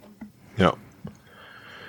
Ja, also der Film startet mit einem hohen Tempo, behält das Tempo auch bei, äh, zumindest äh, bis zu dem Punkt, an dem wir angelangt sind, was ich auch, wie gesagt, das war, das ist ja immer gerade so bei so übernatürlichem Horror, ist ja oft auch Slowburn angesagt, weil selbst bei so Filmen wie in Conjuring Insidious ist ja der Aufbau meistens auch eher langsam, weil sich der Horror so entwickelt. Und hier ist halt wirklich von der ersten bis zur letzten Minute Vollgas angesagt und ist halt auch mal eine angenehme Abwechslung. Aber schauen wir mal, wie es weitergeht. Christine kehrt zu Ramias zurück, der ein Honorar von 10.000 Dollar verlangt. Er stellt sie Sandina vor, die eine Seance vorbereitet, um die Lamia in eine Ziege zu fangen und zu töten. Sandina gelingt es, die Lamia aus der Seance zu vertreiben, aber sie stirbt danach. Jas versiegelt den Knopf in einem Umschlag und sagt Christine, dass sie den Fluch nur aufheben kann, wenn sie den Knopf jemand anderem gibt. Sie versucht nun, den Umschlag in einem Diner abzugeben an einen erstens reumütigen Stu, den sie zu erpressen versucht, damit er ihn annimmt, und dann an eine kranke, verheiratete ältere Frau von ihrem Gewissen geplagt. Tut sie am Ende beides nicht. Stattdessen schaufelt sie Ganushs Grab aus und stopft ihr Morgengrauen den Umschlag in den Mund. Christine kehrt nach Hause zurück und bereitet sich darauf vor, Clay an der Union Station in Los Angeles für einen Wochenendausflug zu treffen. Christines Boss, Jack, teilt ihr die Beförderung mit, nachdem Stu gestanden hat, ihre Akte gestohlen zu haben. Am Bahnhof übergibt Clay, der Christine einen Heiratsantrag machen will, ihr den Umschlag mit dem fehlenden Knopf, den er in seinem Auto gefunden hat, ohne sich seiner Bedeutung bewusst zu sein. Sie erkennt, dass sie Ganush versehentlich den falschen Umschlag gegeben hat, was bedeutet, dass der Fluch nie aufgehoben wurde. Entsetzt weicht Christine zurück und stürzt auf die Gleise, als feurige dämonische Hände auftauchen. Clay versucht Christine zu retten, aber ein Zug rast vorbei und er kann nur zusehen, wie die Hände sie tödlich in die Hölle zerren. Ja, Pascal, wie fandst du generell diese Geschichte um diesen Lamia-Mythos, der irgendwo wohl aus der griechischen Mythologie stammt und äh, da ist es eigentlich so ein ja, kinderfressendes Monster, beziehungsweise so eine Boogie-Woman, nennen wir es jetzt mal. Ähm, das wird so ein bisschen auch vermischt so mit der deutschen Krampus-Legende, die wir hier auch in der entsprechenden Folge schon mal behandelt haben. Wie fandst du das und auch wie fandst du generell halt die, die äh, Granusch? Wolltest ja vorhin eigentlich schon was zu sagen, äh, dass du, äh, Garnusch, nicht Granusch, nee, Garnusch, Garnusch? Äh, Garnusch. Garnusch. Ähm, die du ja durchaus beeindruckend fandest in dem Film. Ähm, also grundsätzlich einmal die ganze Nummer um diesen äh, Lamia-Dämon finde ich vollkommen cool. Ich finde, das passt ja auch super natürlich zu Raimi, ne? irgendwas mit Dämonen, ähm, let's go, das passt auf jeden Fall. Ich mag, ich finde auch, dass es zur Figur von Ganush passt. Ich fand sie einfach ähm, von ihrem Schauspiel am Anfang, ich weiß, dass mich das damals und auch das heute noch ähm, positiv beeindruckt hat, wie sie halt dann da halt wirklich ähm, einfach auch so ein bisschen sehr aus dem, naja, sie wirkt halt nicht wie eine Person, die halt da irgendwie gerne irgendwie in der Bank sitzt und äh, solche Sachen verhandelt, sondern wie eine per se nette alte Dame, die ähm, eigentlich nur in Ruhe ihren Lebensabend in ihrem Haus verbringen möchte. Hm. Ähm, und aber halt, weil Gesundheit und wahrscheinlich das Gesundheitssystem, insofern es existiert in den Vereinigten Staaten, ihr das irgendwie madig machen. Und ja, ich, ich ähm, mag die Figur, wenn sie dann halt, ja, dann quasi es ist halt nicht so, es ist nicht so Cartoon-Bösewicht, weil ich kann komplett nachvollziehen, warum sie äh, sich so in ihrer Ehre verletzt fühlt. Und sie sagt ja auch, ich habe noch niemals gebettelt. Hat ja zum ersten Mal quasi auf ihren Knien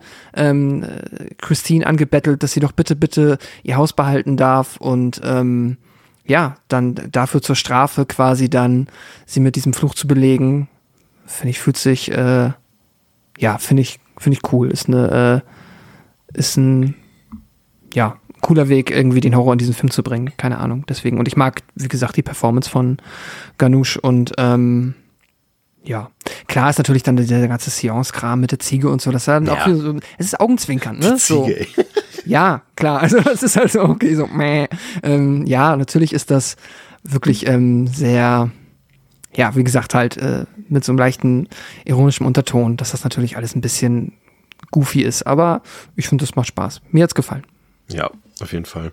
Es ist, ähm, was ich auch mag, ist halt, dass da wirklich nicht noch irgendwie was reinkommt, was A, das Tempo rausnimmt und B, auch die Tonalität nochmal drückt, was, ne, wir, wir kennen das ja oft, dass da in so einem Film in so einem Film dann noch irgendwie ein Trauma überwunden werden muss, dass da noch ein Drama reinkommt, dass sich vielleicht irgendwie, ähm, es hätte ja, das wäre wieder so typisch gewesen, wenn wir so den Standard Hollywood-Horror nehmen würden, dass sich Clay und, ähm, und Christine irgendwie noch verzankt hätten und erst zum Ende wieder zusammengekommen mm. wären und so weiter und so fort, äh, sondern die Figuren machen hier einfach das, was sie tun müssen, um den Plot voranzubringen und um den Plot auch zu lösen. Und das fand ich eigentlich ganz gut, dass der Film da wirklich so eine einfache, lockere Erzählstruktur ohne Gejammer, ohne Streit oder dergleichen hat. Und das fand ich tatsächlich ganz gut. Es sei denn, man nimmt jetzt natürlich diesen elevated Part dazu, den, bei dem wir jetzt nicht wissen, ob er bewusst oder unbewusst im Film hm. gelandet ist. Aber, aber selbst wenn der drin ist, dann ist es ja scheinbar so beiläufig, dass man das nicht on the nose so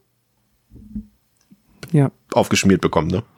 Ja, genau. Ähm, was ich auch wirklich mochte, jetzt gerade wo du die äh, Figuren da ansprichst, ähm, ist auch halt, ich finde, das spielt da so ein bisschen mit der Erwartungshaltung in der Figurenzeichnung, weil Justin Long halt seine Figur ist ja auch, ich finde, der ist absichtlich, wirkt er so ein bisschen so wie, okay, das ist jetzt der nette Freund von ihr, der frische, und der hat aber jederzeit das Potenzial, doch dann halt quasi wie seine Eltern so ein bisschen zum Arschloch ja. zu werden. Aber, und das fand ich so schön irgendwie, dass wenn du eigentlich, ich meine, klar, der ist nicht perfekt, aber wer ist das schon? Aber so grundsätzlich für die Umstände ist er eigentlich nur ein netter Kerl, der das ja. Beste versucht, genau. von Anfang bis zum Ende. Und das finde ich so angenehm. Und dass dann sogar noch ähm, die Eltern, die ja am Ende trotzdem, also die Mutter wird, ist nicht super sympathisch, das merkst du schon im ersten Telefonat, so die ist klar, die ist irgendwie kacke auf ihre Art und Weise. Aber sogar die hat in so einem Horrorfilm, wo ich es jetzt echt nicht erwartet hätte, dann in diesem Dialog am Esstisch noch ein bisschen Menschlichkeit bekommen. Ja. Auch mal dann gab es so netten so, ah, es ist jetzt nicht einfach nur der, okay, sie ist ganz böse und also es gibt ja echt so mal so einen netten, netten Moment, wo dann über den Alkohol, da wo dann Christine spricht, dann mein Vater war Alkoholiker oder ich glaube ihre Mutter und dann andersrum, dann sagt die Mutter von Clay, mein Vater auch und das fand ich irgendwie so nett, was den Film ja dann aber, und das finde ich, was du meinst halt, du brauchst dann halt kein zusätzliches Drama, wenn du halt dann ne, von dem Dämon besessen bist, reicht das an der Stelle. Ja, das fand ich cool. Ja, sehr schön. Gut, dass dir das auch gefallen hat, ja. Was ich übrigens cool fand, ähm, war die ähm, Filmmusik von Christopher Young. Die hat mich auch ein bisschen überrascht. Da sind auch so ein paar Stücke drin, die nicht von ihm sind. Ähm, am Ende gibt es zum Beispiel so ein ungenutztes Stück von Lalo Schifrin, der eigentlich ein, das, der Exorzist-Theme hier also das sollte das ursprüngliche Theme von äh, The Exorcist sein, ähm, wurde dann aber nur im Trailer verwendet und es wurde dann jetzt hier quasi benutzt im Film, aber ansonsten stammt das von Christopher Young, den kennen wir ja schon zum Beispiel aus Hellraiser und so weiter. Ähm, und ich fand da waren echt ein paar schöne Sachen bei. Da waren zum, zum einen wieder so diese markanten Sachen, die man oft in Raimi-Filmen hört, diese wilden orchestralen Sachen, ne, die auch so ein bisschen mhm. so ja verrückt spielen, sage ich jetzt mal in Anführungszeichen, ne, die so mit dem Tempo des Films und der Verschrobenheit des Films so mitgehen. Aber da waren auch ein paar Sachen bei und das habe ich so jetzt auch noch nicht gehört, die zwar so orchestral waren, aber total jazzig angehaucht waren. Mhm. Ich weiß nicht, ob dir das aufgefallen ist, aber das fand ich richtig, richtig cool, weil das hat auch super gut zu diesem Slapstick und zu diesem Tempo des Films gepasst und auch, auch zur Tonalität. Also das war wirklich, das war wieder mal so ein Score, wo ich gesagt habe, okay, der ist echt, ähm, der bringt den Film auf noch mal ein Stück auf eine höhere Ebene, fand ich. Also nicht ja. unauffällig, sondern positiv auffällig. Ich weiß jetzt gar nicht ehrlicherweise, äh, wo der Film in den USA spielen soll. Ich glaube, das wird nicht näher definiert. Ne? Das also genau wahrscheinlich auch vielleicht in Pasadena. Das wäre Kalifornien. Ach so, ja, stimmt, Kalifornien. Ja, okay, dann ähm, ergibt das nicht so viel Sinn, was ich sagen will. Aber ähm, per se halt genau diese jazzigen Tunes. Ich finde halt, das hat auch so ein bisschen, weil der dann ja auch ähm, mit der Seance so ein bisschen äh, dieses spirituelle aufgreift, was ja auch dann oft in so New Orleans und so irgendwie da äh, verortet wird, dass ja auch so eine Jazztown ist und äh, wo die auch so diese ganze Voodoo-Thematik drin hat, hat mir so ein bisschen noch den, diesen leichten Vibe so ein bisschen mit reingespült, was ich auch ganz nett fand. Ja. Ja, Alison Lohman, wie fandst du die? Die hat auch ähm, angeblich fast alle Stunts selbst gemacht. Da waren ja durchaus auch ein paar bei. Ähm, aber ich fand, das hat sie, also ihre, ihre Figur haben wir schon gesagt, dass sie durchaus äh, sympathisch ist. Ich fand auch wirklich, dass Alison Lohman, deswegen hatte ich es vorhin schon gesagt, ist ein bisschen schade. Also für sie ist natürlich schön, wenn sie Mutter wird und das äh, als ihre, wie sagt man das, als ihre Lebensaufgabe Berufung, sieht. Oder? Ah, ja, ja. Ne, so. Aber äh, durchaus schade, weil ich fand, sie hat es echt richtig gut gemacht in dem Film und ich hätte sie mir gut noch als äh, Final Girl in anderen Horrorfilmen vorstellen können, unter anderem. Mhm.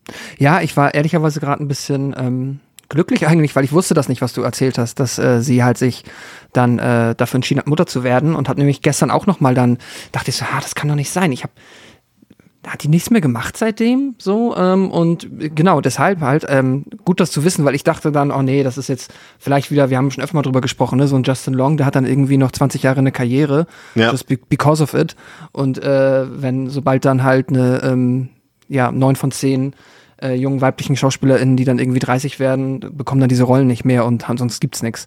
Äh, ja, schön, dass das dann hier anscheinend nicht der Fall war, sondern dass selbst entschieden ist, dass sie ja ähm, ausgestiegen ist. Wenn gleich auch trotzdem schade, weil ich fand sie ja auch eigentlich gerade für diese Art von Film sehr gut gecastet und fand das, ja, hat sie super gemacht. Ich habe nur nicht, ich habe hab sie dann ein bisschen auf Instagram noch gestalkt äh, gestern Abend. Ich bin mir noch nicht ganz sicher, ob ähm, welche, also ich glaube, sie geht in eine, das haben wir ja schon mal das Thema gehabt, das ist ja alles Geschmackssache, soll jetzt hier im Podcast ja auch nicht das große Thema sein, aber ich glaube, sie geht politisch so ein bisschen in eine andere Richtung als wir. Deswegen, hm. Aber das habe ich noch nicht so ganz rausgelesen, aber da waren so ein paar Sachen bei.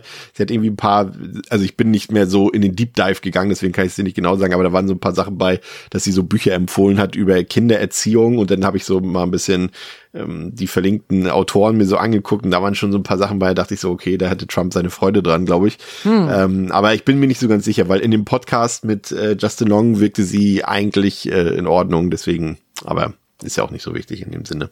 Ähm, was auf jeden Fall bei einem Raimi-Film wieder auffällt, ähm, also normalerweise auffällt und auch hier der Fall ist, ist natürlich auch wieder seine visuelle Gestaltung, die Kameraarbeit, ne, die wieder typisch ist. Ich fand wieder, und das ist das Schöne und ich finde, das ist irgendwie finde ich toll, wenn man einen Film sieht und äh, klar, wir wussten natürlich jetzt, dass er von Sam Raimi ist, so, ne? Aber ich glaube, mhm. das ist so ein Film, da denkst du, dass du zumindest, wenn du ihn siehst und es nicht weißt, denkst, ach krass, das hätte jetzt auch von Sam Raimi kommen können, so wie die Kamera sich bewegt, wie diese Steadicam dort arbeitet, ne, wie sie so mhm. in der Dynamik ist, äh, auch wieder, äh, ich mochte es auch der Schnitt, da gibt es ein paar Szenen bei, wo, wo, du quasi so Jump Cuts drin hast, so in einem Zoom zum mhm. Beispiel auf Christines Gesicht, so, das sind so Sachen, die, die finde ich super smart irgendwie und auch, dass ähm, hier sehr viel Wert darauf gelegt wurde, dass man immer Christines ähm, Gesichtsausdrücke sieht wie sie quasi ja. panisch reagiert auf eine Situation und so weiter und dass da ein großer Fokus auf diesen Close-Ups liegt. Und ich finde, dass der durchaus, wie gesagt, das ist jetzt, wir kommen gleich noch auf eine Sache, die vielleicht nicht so gelungen ist an dem Film, ähm, aber was er jetzt macht, was nichts mit Effekten zu tun hat, ist schon wieder so, hat mir richtig gut gefallen. Das ist eben nicht der average, typical Horror-Movie, sondern schon einer da auch ein bisschen mit einem künstlerischen, mit einer künstlerischen Fasson drin, ne? Jetzt ohne jetzt zu übertreiben, das ist jetzt kein, ja. kein Scorsese oder whatever, äh, aber du weißt, was ich meine. Ne? Es hätte ja, ja auch so, so der typische Insidious sein können, so, ne? Mhm. Ist es aber nicht. Nee, ich finde, da, da ist ja halt genau das, was man ähm, sich wahrscheinlich erhofft, wenn man einen Sam Raimi-Film guckt. So. Äh, ich glaube, wenn man einen Sam Raimi-Film sieht und dann hat er irgendwie mega das miese Editing oder ist halt einfach super belanglos auf der Ebene, ist man, glaube ich, zu Recht enttäuscht. Äh, und das ist man dann hier aber meiner Meinung nach auch nicht, weil äh, man bekommt, was man äh, ja quasi verdient an der Stelle. Äh, dann da ist ja wieder die Kreativität in ein paar Momenten halt also auch in neuen kreativen Ideen äh, spiegelt sich da sein äh, Talent wieder, finde ich, aber halt auch in den bekannten Motiven. Und die machen halt, finde ich, immer Spaß, vor allem, wenn es dann halt einfach nochmal, ähm, naja, man hat es halt irgendwie jetzt irgendwie zweimal in der Waldhütte irgendwo gehabt und dann ja. äh, in, in, der äh, Fantasy-Welt, sondern dann hier auch nochmal, ähm, ja, einfach in einem anderen Setting ist auch schön. Finde ich alles ist sehr das, gut. Ist das hier eigentlich, vielleicht ist das der Pre-Evil Dead Rise hier ein bisschen schon. Ja, ich meine mit dem Parkhaus so. Los Angeles? Ja, ja, stimmt. Kann schon sein. Wer weiß. Das wäre, oder die, das ist die alternative Version, die lustige Version quasi. Von, ja, lustig ist jetzt auch übertrieben. Aber es sind, ähm, äh, wenn wir bei der, bei der audiovisuellen, ne, wir haben jetzt schon gelobt, Filmmusik gut, Kameraarbeit gut, Editing gut. Zwei Sachen haben mir nicht so gefallen. Nicht so krass schlimm wie man das im Internet liest, finde ich. Ähm, also der hat ja auch ein paar schöne handgemachte Effekte, der Film, aber er hat auch ein paar digitale Effekte. Boah, die sind schon, ich sag mal so, wenn man sie loben will, sagt man, sie sind recht mittelmäßig, aber da sind auch ein paar Sachen bei, die grausig sind. Aber ich finde, es sind jetzt auch nicht so viele grausige Effekte, dass man sagt, das reißt mich jetzt irgendwie aus dem Film raus. Aber ich habe gerade, wenn man so im Internet so ein bisschen rumliest, hat man schon das Gefühl, dass manche sagen, nee, das sieht so schlecht aus, das kann man eigentlich kaum gucken. So weit würde ich jetzt aber ehrlich gesagt nicht gehen, weil so krass schlimm ist es mir dann auch nicht aufgefallen. Wie gesagt, ein paar Sachen, so die Ziege und so, boah, okay. Aber ne, man erwartet halt von Raimi ne, viel handgemachtes und so weiter, aber man darf halt auch nicht vergessen, der Mann hat bei den Spider-Man-Filmen wahrscheinlich auch gelernt, äh, wie deutlich billiger oder einfacher manche Sachen zu gestalten sind, wenn man sie eben digital erzeugt. Ne? Hm. Ja, und dann halt wahrscheinlich die Dinge, die man, naja, man könnte schon, wenn man, äh, aber die wahrscheinlich dann auch einfach für diesen Film nicht realistisch umsetzbar waren. Ja.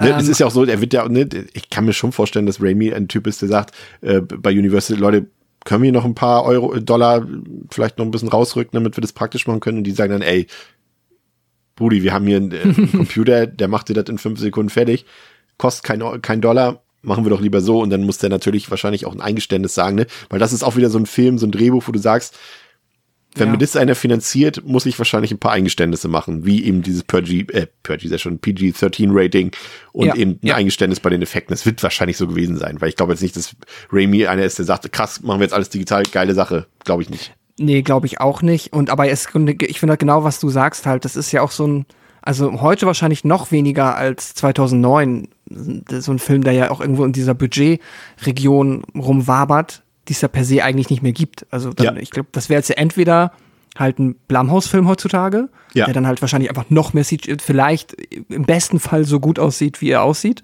ähm, im schlechtesten Fall wesentlich schlechter. Ähm, oder ja, das wäre halt irgendwie, keine Ahnung, Franchise oder äh, ein, wie auch immer, finanzierter A24 Indie-Film, aber halt so, solche Filme per se klingt immer so doof, ne? Also was macht hier heute keiner mehr? Weil ja, ja, aber den ist ja so, der Mid-Budget-Film ist ja, ja, quasi ausgestorben. Genau. Halt so. So diese, ja. Ähm, und deswegen ähm, verstehe ich auch schon, warum das 2009 Thema war. Und klar, ich meine, ich wette, Remy hat sich garantiert gefreut. In der letzten Szene, das große Highlight, wenn Christine dann da durch die Bahnschienen von äh, Händen in die Hölle gerissen wird. Das sieht halt ehrlicherweise, ist mir damals nicht aufgefallen im Kino, jetzt habe ich es gesehen. Ich muss sagen, es sieht richtig scheiße aus. Ja.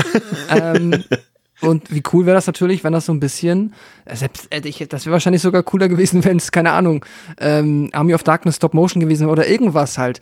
Äh, wäre vielleicht ein bisschen rausgefallen, aber ja, das hättest du anders halt irgendwie, klar, das, aber das auf einmal wäre dann halt so eine kleine Szene, die den Film nur abrunden soll am Ende, halt wahrscheinlich ein riesen Setpiece gewesen mit dann halt, ja, wo du dann irgendwie Wochen und Monate dran hättest arbeiten müssen. Und so ist es halt, ja, wie du gesagt hast, ein ähm, im, im, in der Post gemachter CGI-Effekt, der halt dann, ja, leider schlecht aussieht. Und davon gibt es leider ein paar Szenen auch so. Wenn die Katze dann wieder aus ihrem Mund kommt und sagt, hast du nicht gesehen, das ist schon, ja, es ist schade leider. Ähm, aber ja, ich nehme an, da äh, wird niemand irgendwie gesagt haben, ach, wir haben einfach keinen Bock darauf. Das ist dann halt einfach wahrscheinlich das, was man, die, ja, das, was man in Kauf nehmen muss, wenn man dann zu der Zeit halt so einen Film hätte machen wollen. Ja, ich fand auch beim Sounddesign sind auch irgendwie so ein paar Sachen, irgendwie, ich fand gerade bei den Jumpscares, ich habe das Gefühl gehabt, dass die Soundeffekte so ein bisschen übersteuern an der Stelle, einfach um noch lauter zu sein, damit sie halt noch krasser wirken. Das hätte man vielleicht auch ein bisschen calm down machen können, aber das ist jetzt auch nichts, was da groß ähm, auffällt. Aber was aufgefallen ist, ähm, ist, dass mir die zweite Hälfte doch etwas weniger gefallen hat als die erste, weil ich irgendwie das Gefühl hatte, dass so die besten Szenen, ähm, abgesehen vielleicht vom Showdown auf dem Friedhof, irgendwie schon in der ersten Filmhälfte so ähm, verschwendet ist ja der falsche Begriff, aber vielleicht etwas falsch dosiert wurden für den ganzen Film, fand ich zumindest. Also ich fand die zweite Hälfte hat immer das hohe Tempo, aber da waren keine, bis wie gesagt, bis auf die Friedhofsszene am Ende keine Highlights mehr mit bei für mich so richtig. Mhm. Also ich weiß, ähm, ich glaube auch, dass ich bei der Seance immer so äh, jetzt wieder so einen kleinen Durchhänger hatte, ja. die mir dann eine Spur zu lang ging. Da bin ich auf jeden Fall dabei.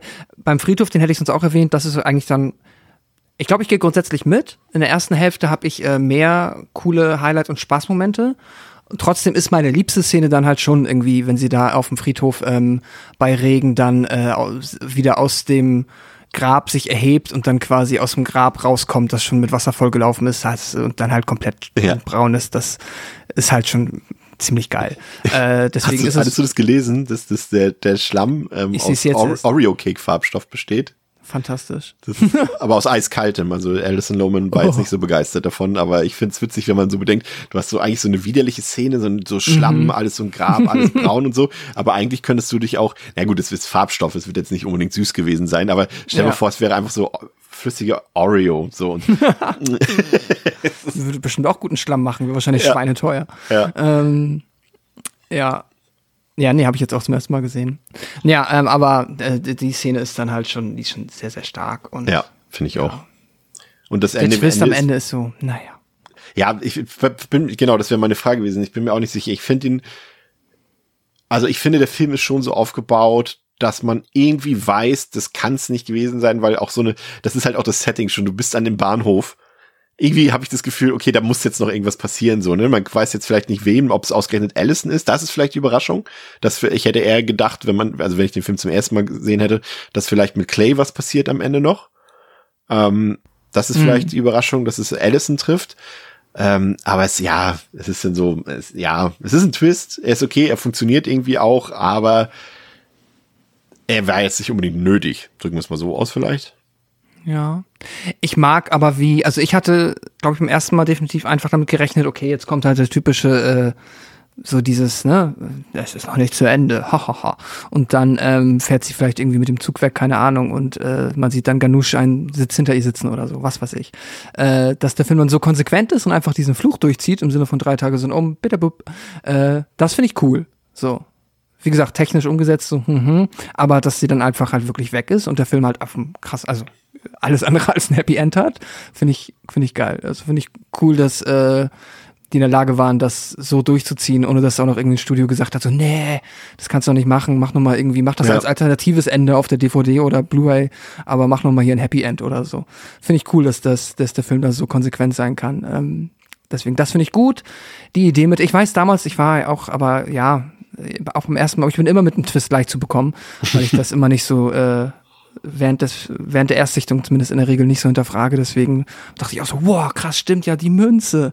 Äh, kann man sich auch mal fragen, ob es vielleicht klug gewesen wäre, wenn sie einmal wieder in diesen Umschlag geguckt hätte, just to be safe. Yeah. Ähm, aber hey, ähm, wenn wir kleine runde Dinge in Umschläge tun, regelmäßig, wäre das klug. Naja, aber das ist auch so beim Film zweitrangig. Deswegen, ich bin dabei. Also der Twist ist nicht super kreativ. Äh, es ist jetzt nicht, äh, denkt man sich nicht so, wow, wie clever. Aber dann dafür in der Konsequenz finde ich es sehr cool, wie der Film endet. Genau. Ich, ich finde, wie sagt man, ne, der Film ist generell jetzt so auf erzählerischer Ebene jetzt nicht äh, besonders originell und auch nicht mutig. Und wir haben es schon gesagt, man könnte jetzt auch noch die einzelnen Tropes auseinandernehmen. Ich meine, warum wird die, äh, ne, du hast eine, eine Figur, die aus einem, aus einem, aus einer Bevölkerungsgruppe, die jetzt eh selten eine Rolle im Kino spielt und wenn dann auch meistens immer eher negativ belastet, wie jetzt hier eben äh, die Roma zum Beispiel. Und dann ist sie in einem Horrorfilm drin und ist natürlich die Horrorfigur in dem Film auch noch natürlich, ne? Ja, das Hat stimmt. verfaulte Zähne, verfaulte Haut und Mhm. so weiter, sieht eklig aus. Und das sind alles so, ne, die Tropes. Und natürlich haben wir hier das blonde Mädchen und den reichen Freund und bla bla bla. Und der Chef ist so, wie er ist und der Nebenbuhler, ähm, so weiter. Das würde man wahrscheinlich, ja, könnte man jetzt auch noch auseinandernehmen. Würde ich jetzt aber aufgrund so der generellen Schlichtheit des Films aber jetzt nicht so negativ anlassen. Aber man kann zumindest mit einem kritischen Auge drauf gucken, würde ich sagen, ne? Ja. Ein Ich meine, ich, ja, ja, kann man mit Sicherheit. Ich nee, will, mir, ja, will mich doch nicht aus dem Fenster lehnen. Ich meine auch Ja. Meinung, Sam Raimi hat ja entfernt auch slawische Verwandte, aber I don't know. Äh, das ist, äh, ich glaube trotzdem, im, das ist ja, macht ja dann im Ergebnis, ändert das ja auch nichts, keine Ahnung. Ist schon, ist schon ähm, ein Kind seiner Zeit, definitiv. Ja, ja das, sind, ne, das sind so kleine, sag mal so, äh, Sachen, die man halt normalerweise so negativ assoziiert. Ne? Wenn du zum Beispiel, du gehst, sie gehen, geht ja dann ins Haus und plötzlich ist das Haus ja völlig belebt da von, von der Frau Ganusch da. Und das, das ist ja auch das, dieses, dieses Klischee, was man immer erzählt, ja, die Roma, die sind immer zu 50 in einem Haus oder sowas oder wohnen da in, eine, in einem Zimmer und sowas und so äh, Sachen, die hätte man vielleicht auch irgendwie anders lösen können. Aber wie gesagt, das ist jetzt ne, Ja. eine, eine andere Diskussion an der Stelle. Ähm, ansonsten, wie gesagt, so, ne, wir haben gesagt, Ekelfaktor ist durchaus da. Ich fand jetzt so richtig krasses ist da nicht mit bei. Wie gesagt, so diese Nasenblutfontäne, okay, und auch wie sie in der Unrated-Version ähm, der Lady Ganush da das Lineal in den Mund rammt. Aber das ist alles in einem Rahmen, wo ich sage, das äh, kickt jetzt niemanden aus den Schuhen und ähm, ist auch nicht besonders gruselig. Wie gesagt, ist natürlich, wie gesagt, so personenabhängig, haben wir schon gesagt. Wenn damals fandst du den gruseliger als heute. Ähm, ich würde sagen, schon irgendwie das, was ich am Anfang gesagt habe, ist das, was ich auch jetzt nochmal betonen würde. Ich finde, das ist, glaube ich, ein ganz guter Einsteigerfilm, oder? Für Horror? Ja, auf jeden Fall ein guter Einsteigfilm und auch, glaube ich, einfach ein guter, ähm, ja, einfach ein richtig cooler Feel-Good-Horrorfilm fast schon wieder. Ja. Der äh, Laune macht, der geht ja auch super schnell weg, der ist nicht lang, ähm, den kann man einfach reinwerfen und eine kurze, gute Zeit haben. Ja, finde ich auch. Ja, deshalb, also Raimi macht hier auch so auf den ersten Blick nichts neu, nichts großartig originell und ähm, zitiert sich quasi selbst oder seine eigene Vita. Ne? Es wirkt so ein bisschen wie ein Evil Dead Film, der nicht Evil Dead heißen darf. Ähm, es ist alles so sehr, ne? Es wirkt sehr Evil Dead 2X, sag ich mal so, ne? Das Tempo, der Humor, die Inszenierung und ähm, das ist alles in Ordnung. Ähm, ein paar Sachen sind nicht so in Ordnung. Ich hätte ihn vielleicht sogar gerne ein bisschen, bisschen brutaler gehabt, ein bisschen grafischer, aber es ist jetzt auch nichts, was jetzt dem Film negativ anzurechnen ist. Das CGI hätte man entweder lassen können oder besser machen können. Ähm, alles, was handgemacht ist, sieht da gut aus. Äh, Ich fand schauspielerisch, Alison Norman tr- trägt den Film problemlos auf ihren Schultern. Äh, Wir haben schon gesagt, eben schade, dass sie so früh ihre Karriere beendet hat. Ähm, Es sind wieder die üblichen Anspielungen drin, die Cameos sind drin. Wenn man aufmerksam ist, sieht man das und wird seine Freude daran haben. Und ansonsten ist es einfach ein Horrorfilm, finde ich, der durchgängig Vollgas gibt, der gut unterhält, der zumindest, wenn man für Jumpscares anfällig ist, auch erschreckt im, äh, erschrecken kann im Minutentakt. Ähm, ist ein bisschen zu ungruselig. Ähm, aber ansonsten kurz, knackig, unterhaltsam. Wie gesagt, jetzt nicht irgendwie was besonders Einfallsreiches äh, erwarten, sondern einfach einen kurzweiligen, unterhaltsamen Horrorfilm. Wenn man will, dann eben noch die Metapher mit der psychisch bedingten Essstörung der Hauptfigur als, als ähm, Ersatz für realen Horror sozusagen. Kann man darin sehen, hat man dann vielleicht noch mehr Gefallen an dem Film. Aber ich muss sagen, ich verstehe nicht so ganz, warum ich den Film damals nicht so gut fand. Ich glaube einfach, dass ich die, dass mich die, die ja, die Humorebene des Films und der Slapstick des Films damals noch so ein bisschen irritiert hat, aber jetzt muss ich sagen, gebe ich dem eine dreieinhalb von fünf, hat mir echt ganz gut gefallen, war bestimmt nicht das letzte Mal, dass ich den gesehen habe. Ähm, ich, genau, ähm, habe mich schon sehr lange darauf gefreut. Ich wusste, dass wir den irgendwann mal besprechen werden, den jetzt noch mal mir halt nach, ja, genau 14 Jahren, mehr oder weniger, ähm, anzusehen, weil ich halt diese Seherfahrung von damals so stark verinnerlicht hatte, dass ich es sehr spannend fand, das jetzt noch einmal, ja, quasi abzugleichen.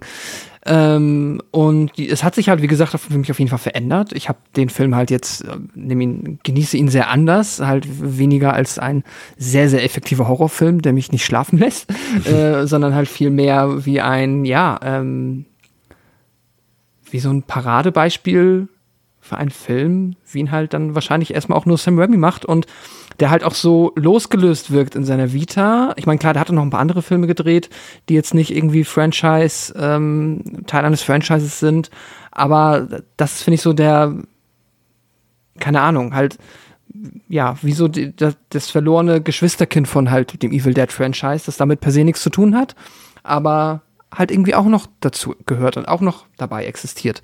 Das finde ich irgendwie so nett und charmant und ähm, habe jetzt ihn halt ja für all das, was wir hier positiv hervorgehoben haben, ähm, schätzen gelernt. Gleichzeitig dann halt ein bisschen ähm, entgeistert festgestellt, wie schlecht die CGI-Effekte gealtert sind. Das ist halt leider so. Das ist halt schade, aber damit müssen wir alle leben. Und bin jetzt, ich habe ihn, aber das war halt auch nur, das war so eine der Bewertungen, die man dann nachträglich mal im Film gibt. Ich habe 2009 noch kein Letterbox benutzt, weil es das, glaube ich, auch noch nicht gab.